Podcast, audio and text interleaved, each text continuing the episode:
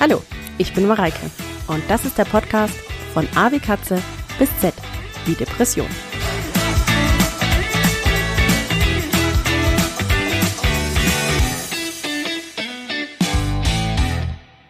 Herzlich willkommen zur zweiten Folge und so vielen Dank für das Feedback, das mich zur ersten Folge erreicht hat. Ich war wirklich sehr gerührt und auch berührt. Vielen lieben Dank dafür. Und als erstes möchte ich darauf eine Frage eingehen, die mich erreicht hat. Wie oft wird es den Podcast geben? Also in welcher Regelmäßigkeit? Ich würde jetzt gerne sagen, wöchentlich, dass ich das schon vorkonzipiert habe, dass ich eine Art Mediaplan habe, also Folgen im Voraus schon geplant, vielleicht sogar aufgenommen habe. Das funktioniert aber leider noch nicht. Ähm, ich hätte nämlich gerne diese Folge schon letzte oder vorletzte Woche gerne aufgenommen, aber es ging mir leider nicht gut und das ja, kann ich leider nicht, wie sagt man, vorhersehen, wie gut oder schlecht es mir in der nächsten Zeit gehen wird. Also ob ich dann auch genug Kraft und Energie und somit auch Kreativität habe, eine neue Folge aufzunehmen. Deswegen, ich kann leider nichts versprechen und kann jetzt auch nur hoffen, dass du dennoch als Hörer, als Hörerin, beziehungsweise am besten natürlich als Abonnentin mir treu bleibst. Übrigens, falls du es noch nicht getan hast, abonniere beziehungsweise folge gern dem Podcast auf dem Streaming-Portal deiner Wahl. Dann wirst du nämlich informiert, sobald es eine neue Folge gibt. Gib mir auch gerne eine Bewertung auf dem jeweiligen Streaming-Portal und empfehle den Podcast gerne, gerne weiter. Ein weiteres Feedback möchte ich noch gerne erwähnen, die Bitte, ob ich teilen mag, wie es mir in der Zeit zwischen den Folgen ergangen ist oder was mich gerade umtreibt. Und da fange ich auch gleich heute mal mit an. Nehme da auch Bezug auf die letzte Folge. Ich hatte da gemeint, dass ich mir vornehme, auch mal schlechte oder diese dunklen Phasen mit dir zu teilen, beziehungsweise kurz danach darüber mit dir, darüber mit dir zu sprechen. Naja, und die letzte dieser Phasen, die ist jetzt nicht lang her, hat mich ja leider auch daran gehindert, diese Folge früher aufzunehmen. Und wie hat sich das nun angefühlt? Äh, ja, zuerst dachte ich, ich werde krank. Also, dass sich da so eine Erkältung langsam aufbaut. Dann kam auch noch so ein bisschen Magenprobleme dazu. Und vielleicht war das auch so und ich konnte das abwehren. Aber dann kam leider auch wieder diese Dunkelheit, diese Lähmung. Also, ich war zu nichts fähig, außer Essen und Fernsehen. Das sind übrigens meine zwei Fluchtbeschäftigungen. Die kann ich dann immer tun und auch simultan. Und weil ich habe gemerkt, dann verstummen alle Gefühle und alle Gedanken. Ich muss nichts fühlen, weil der Bauch ist ja voll, beziehungsweise der Körper ist ja total beschäftigt. Und meine Gedanken sind auch ruhig, weil der Fernseher läuft, ja. Und das mit dem Essen oder eher mit dem Fressen, das sind halt Fressanfälle.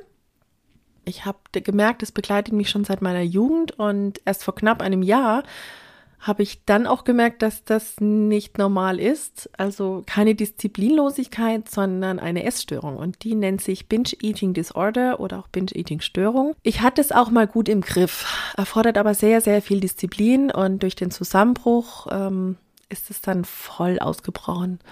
Und ich habe mittlerweile 25 Kilo zugenommen trägt jetzt auch gerade nicht zu meinem Wohlbefinden bei. Naja, und vielleicht ist dir diese Essstörung auch unbekannt mir war es ja auch unbekannt, die wurde auch erst 1994 in eines der Standardwerke zur Diagnose von psychischen Erkrankungen aufgenommen. Und wie es halt so ist, erst wenn man eine Krankheit erkennt und dann auch benennt, kann man auch was dagegen tun.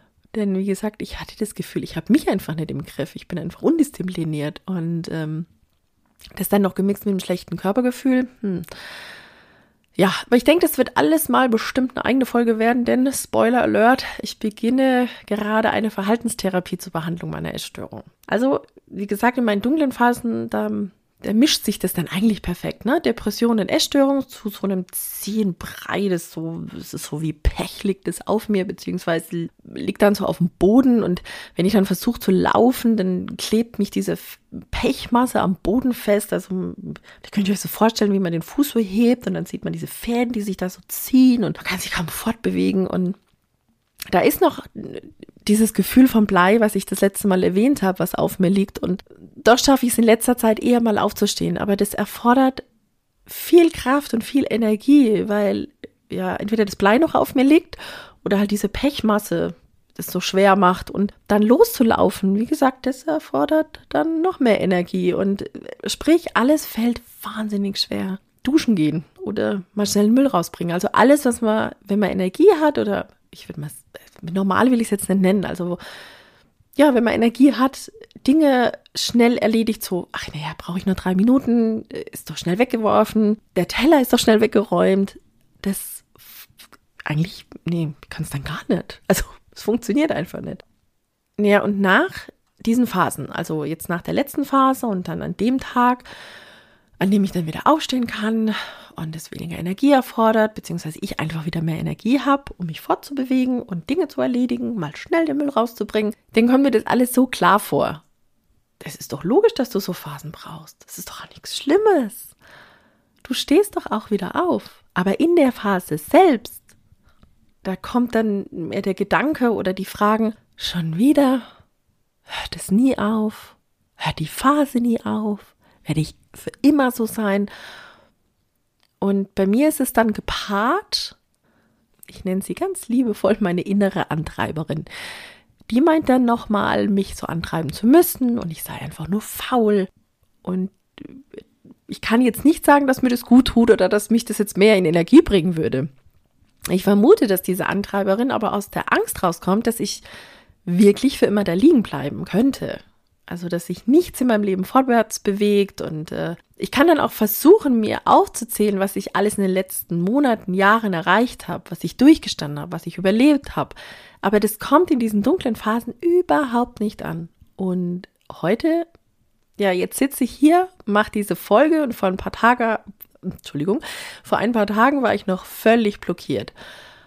Ja, und so gern würde ich dann zum Beispiel in dieser dunklen Phase dann meditieren, also mir in der Meditation hervorholen, was alles gut ist, äh, was ich erreicht habe, mich mit also so einem gewissen tiefsitzenden Vertrauen in mir verbinden, das funktioniert aber in so Phasen nicht. Aber heute schon.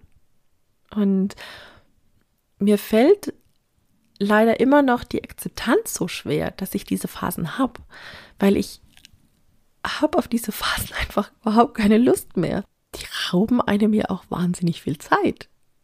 Der Gedanke klingt jetzt irgendwie komisch, so effizienzsuchend, aber ich hoffe, ihr könnt verstehen, was ich meine.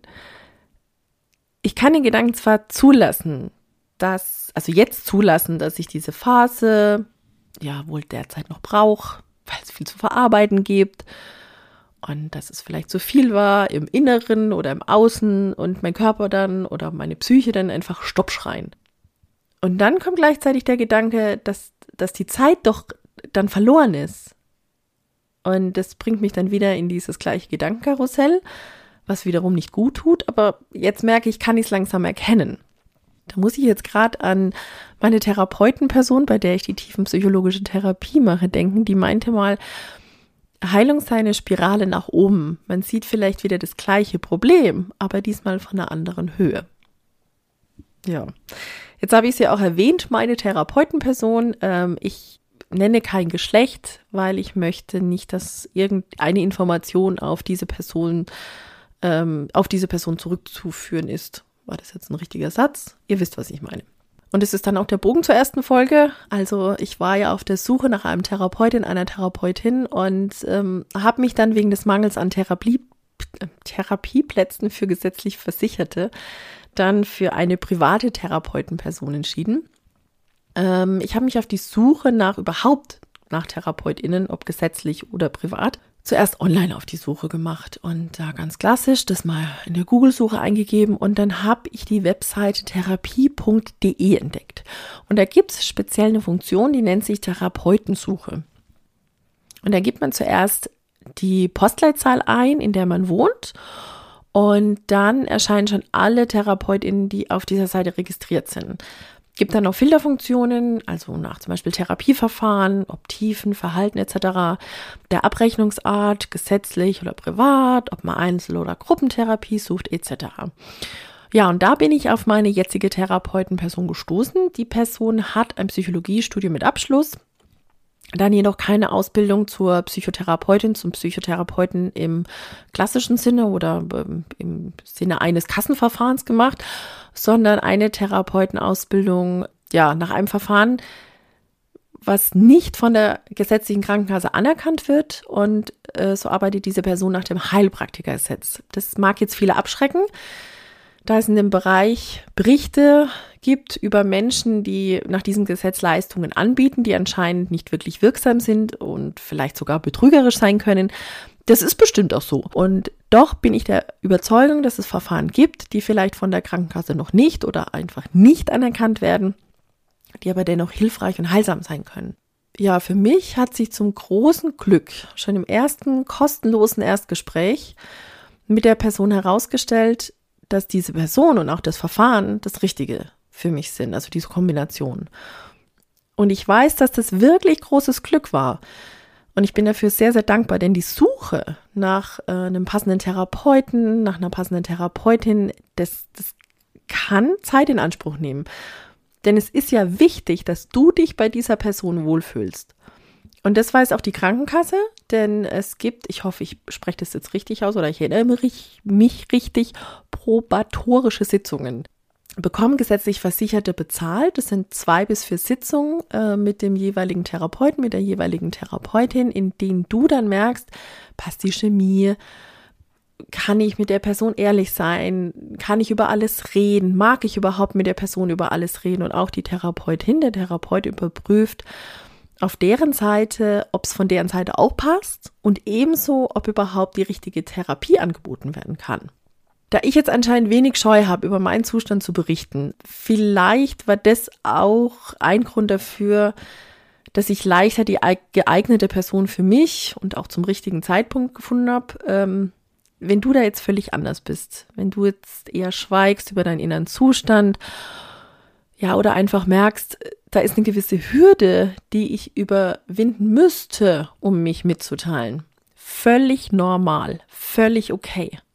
Nicht jeder redet in einem Podcast über seinen Seelenzustand, also mag das teilen vielleicht auch aus Angst, was das für Reaktionen hervorrufen kann. Und ja, ich habe auch die Erfahrung gemacht, dass manche Menschen nicht damit umgehen können. Ich kann also verstehen, wenn da Ängste da sind. Gerade weil es leider immer noch ein Thema ist, das mit so viel Tabu und Scham verbunden ist. Und das muss es ja nicht sein. Wir reden ja auch oft darüber, dass wir mal einen Schnupfen hatten. Und deswegen, es ist völlig verständlich, falls es dir schwer fallen sollte, dich mitzuteilen. Und es ist ja das Gute, dass du das erstmal nur mit dieser einen Person, mit dieser einen Therapeutin, mit diesem einen Therapeuten teilen kannst. Die sehen das professionell, die haben Verständnis und die gewähren Verschwiegenheit. Und ich habe auch die Erfahrung gemacht, dass meine Therapeutenperson mir oft erklärt hat, was zu meiner Krankheit gehört. Also wenn ich dann schon wieder in diesem Film war, in diesem Erklärungszustand, das, das war bestimmt mein Fehler, ich habe da mal wieder nicht funktioniert. Und da hat sie mir deutlich gemacht, dass bestimmte Dinge zu meiner Krankheit gehören, nicht zu meiner Persönlichkeit. Es also okay ist. Und ich muss mich da nicht schämen und ich muss mich nicht verurteilen. Und das war so oft so erleichternd. Denn dieses nicht genügend, nicht richtig sein, ja, dieser, das war so ein stetiger oder ist manchmal immer noch so ein stetiger Glaubenssatz, der die, die ich habe ja vorhin diese Antreiberin erwähnt. Und dieser Glaubenssatz hat der Antreiberin eigentlich ihren Job gegeben und hat mich unfähig gemacht, meinen auszuführen. Es war ja alles nie genug. Jetzt weiß ich aber, dass das kein normaler Zustand ist, zu denken, es ist nie genug oder zu fühlen. Das muss nicht sein und das tat wirklich gut und ich lerne das immer noch. Ja, mir tat auch und tut auch immer noch das Verfahren gut, nachdem meine Therapeutenperson arbeitet. Ich möchte da nicht ins Detail gehen. Wie gesagt, ich möchte keine, dass irgendwelche Rückschlüsse gezogen werden können. Es ist ein, wie nennt man das, ganzheitlicher Ansatz und passt auch dazu, dass ich da, als ich die Therapie begonnen habe, so am Beginn meiner Entdeckung einer gewissen Spir Spiritualität war. Nein, keine Esoterik. Ich denke, es war die Frage, was es da noch gibt also viele glauben vielleicht an Gott, das Universum, die Erde. Ich habe damals vor dem Zusammenbruch und auch kurz danach bestimmt an gar nichts geglaubt. Nach dem Zusammenbruch und als ich wieder so ein bisschen Kraft hatte, die ersten Schritte zu gehen, da habe ich mir Fragen über das Leben an sich gestellt. Warum renne ich eigentlich die ganze Zeit? Warum ist es denn nie genug? Welches Ziel habe ich denn eigentlich? Für wen mache ich das? Für wen lebe ich? Was macht mich glücklich? was ist meine Vorstellung von einem guten Leben, was dann sozusagen ausreicht? In dem Kontext habe ich dann auch Meditation für mich entdeckt. Das war zuerst bei Spotify und das war dann auch eher in die spirituelle Richtung. Und weil ich gemerkt habe, dass ich mir mit Meditation am Anfang echt schwer tat, habe ich dann per App geübt. Das war bei mir Seven Mind. Und die haben jetzt weniger was mit Spiritualität zu tun, sondern ist in den Meditations-App. Da gibt es auch noch, glaube ich, Calm und, und Headspace. Und keine Angst, wenn du jetzt keine Affinität für Spiritualität hast, Meditation funktioniert auch außerhalb davon. Also es geht dabei darum, innerlich zur Ruhe zu kommen und einen Moment zu finden, die Gedanken ruhen zu lassen, sein zu lassen, nur eigentlich zu sein, zu atmen. Und das ist absolute Übungssache. Also meine Gedanken sind am Anfang vielleicht mal für fünf Sekunden stehen geblieben und sonst haben die da sich immer wieder, hallo, hallo, sich in den Vordergrund äh, gedrängt. Also wie gesagt, es ist Übungssache absolute Übungssache. Ich übe immer noch. Ich übe jeden Tag. Und in der App, da gab es so einen Einsteigerkurs und äh, der tat mir richtig gut. Der hat mir so ein bisschen geholfen, da einen Schritt vorwärts zu gehen. Ja, und wenn ich dann meditiere, dann merke ich, dass ich in dieser Zeit mehr bei mir bin. Bin weniger abgelenkt vom Außen, bin näher an meiner inneren Welt, also an meinen Gefühlen, an meinen Glaubenssätzen und ich kann den Mist, der mich dann im wachen Zustand ablenkt, weniger sehen und dann wirklich zu dem Teil kommen, der sich da in mir verbirgt. Ja, wie gesagt, da passte dann die Therapeutenperson perfekt dazu, bei der ich dann die tiefenpsychologische Therapie gemacht habe oder noch mache, weil da konnte ich auch diese Fragen stellen. Und wir haben auch viel und arbeiten auch immer noch mit Meditation, weil mir die Meditation auch dabei geholfen hat und noch hilft, den Kontakt zu mir wiederherzustellen ich hatte den ja völlig verloren, vor allem zu meinen Gefühlen. Ich hatte es lang genug ignoriert, bis das ja alles ausgebrochen ist. Und ich konnte dann auch immer tiefer gehen. Also was liegt denn unter den Gedanken, unter den Gefühlen und warum habe ich mich für bestimmte Verhaltensstrategien in meinem Leben entschieden?